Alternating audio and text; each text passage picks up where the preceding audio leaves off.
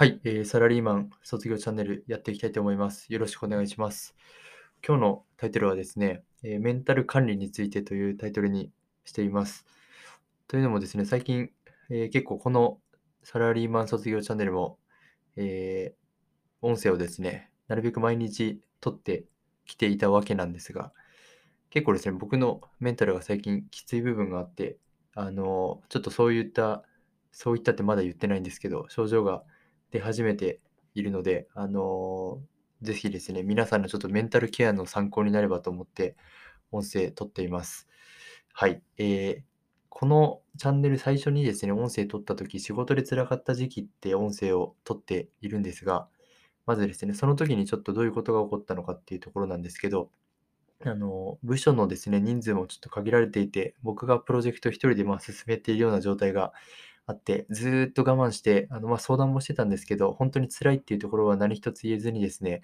やっていたところ、えー、多分4月末ですね。ま、4月って結構忙しいんですけど、かなりもう、あの、動けないというか、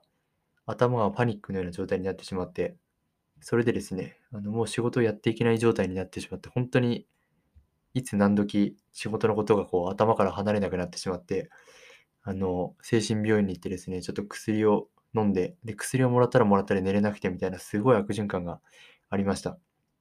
で、まあそれは薬のせい、薬のおかげなのかどうかわかんないですけど、2ヶ月くらいで割とですね、戻ってきて、まあ通常悩むくらいの、あの、感覚にですね、戻ってきて、まあ脳の病気というか、本当に脳が風邪ひいたとかっていうんですけど、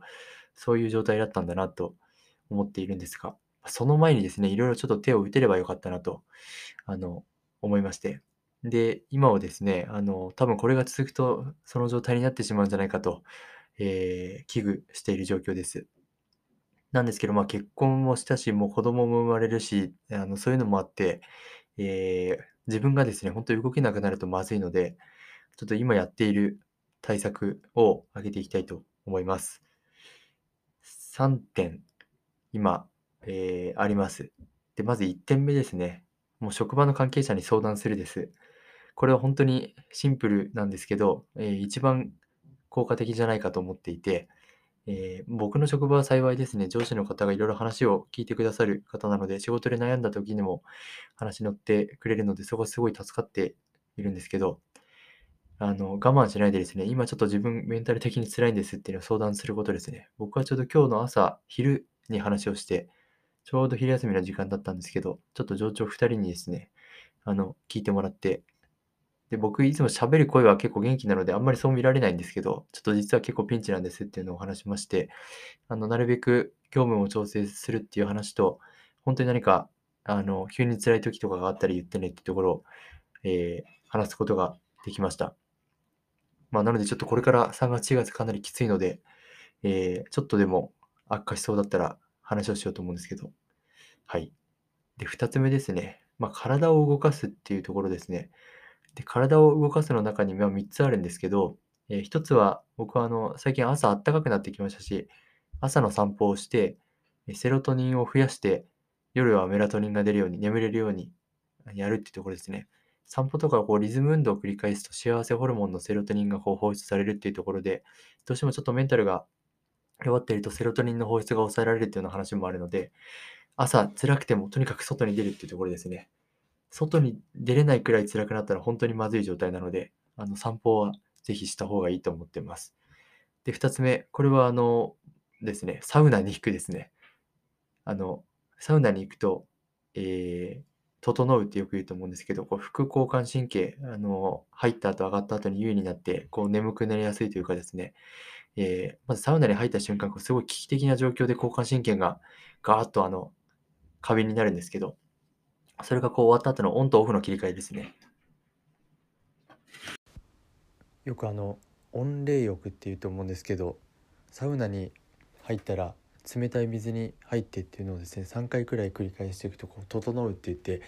自律神経の状態がこう良くなるっていうのがあるんであの実践していただければと思います。でもう一つはま単純に運動するですね。あのランニングしたり筋トレしたりするとですねあの、まあ、体がリフレッシュされてあとそれやってる間っていうのは特にランニングなんかそうなんですけど追い込めば追い込むほど物事考えてるあの暇ないですしあとランニング有酸素運動は脳にもいいっていうんであのかなり、まあ、ちょっと憂鬱な状態でランニングそもそもできるかって話はあるんですけど、まあ、僕は幸いもともとランニングも好きなんで、えーま、筋トレよりもランニング好きなんですけどちょっとそもそも体を移す動かすっていうのが大事かなと思っております。まあ、あとはですねあの、まあ、とにかく無理しないっていうことですね無理しないというか好きなことだけやるっていうところですねあの、まあ、僕この音声はとにかくどんな状況でも毎日撮っていきたいこれからも撮ろうと思ってるんですけどあの他にも、まあ、例えばポケビジ活動でいうとああブログ書かなきゃとかあ何かこう配信しなきゃとかっていろいろあると思うんですけど、まあ、それが負担に感じるようだったら一旦ストップでストップっていうのも別に諦めるわけじゃなくて置いておくっていう感覚で今は置いておこうと置いて置いておいたうちに何かですねちょっと辛い経験を経てまた新しく発信できることがあるかもしれないので、えー、そういった感覚でできればなと思っております。まあ、あとはですねとにかくこの憂鬱な状態っていうのはもう何もしない時にいろんなことが頭を駆け回ってあの何か本当に考えたいことを考えれない、まあ、そういう体力が脳にないっていう状態なので、えーとまあ、考えないようにするってことは無理なんですけどそういう考えが頭を回ってきてもですねああもうまたこういうこと考えてるな今脳が病気なんだみたいな感じで、えー、思えばいいのかなと思います。なんか最近やっぱりちっちゃい子供あの子供の時に疲れ知らずっていうのは常に常に目の前のことに集中してるからと思うんですね。あのだんだん大人になっていくと考えないといけないことがいろいろあってあの常に目の前のことに集中できなくなって結果的にいつも疲れてるみたいなまあなんか体力の衰えもあると思うんですけどどっちかっていうと体力よりもそっちの頭の中の話なんじゃないかなと最近思い始めております、まあ、だからこそやっぱ運動は大事ですね。強制的にやるっていう。なので明日も朝起きた時に、まあ、気分はきっと悪くて今日はあれやんなきゃとかってあると思うんですけどまずは外に出て最近本当に少し暖かくなってきたので2 3 0分ですね、えー、散歩していきたいなと思います。今日そうですねそういえば良かったところで前住んでた家が歩いて、えー、10分もしないところにあるんですけどいまだにそう表札がですねそこの家なんか賃貸なのに表札がつくとこなんですけど僕の表札になってたんで引っ越してから多分もう半年くらいになるんですけどまだ人入ってないのかよって感じでちょっとびっくりしましたねなんかそういう発見も散歩ではできるのでいいのかなと思いましたまあ他にもいろんなメンタルケアのことあるありますし、まあ、究極的にとなるようになるっていうような気持ちでいけばいいんですけどなるようになれだと自分の思い描いてた未来にならないのかとかですねそういうことを余計に思い思ったりしまうので、まあ、とにかく今は休むいつもの感覚に戻れるようにちょっと特に今週はメンタルケアを中心にやっていこうと思っております。はいということで今日は終わりたいと思います。ありがとうございました。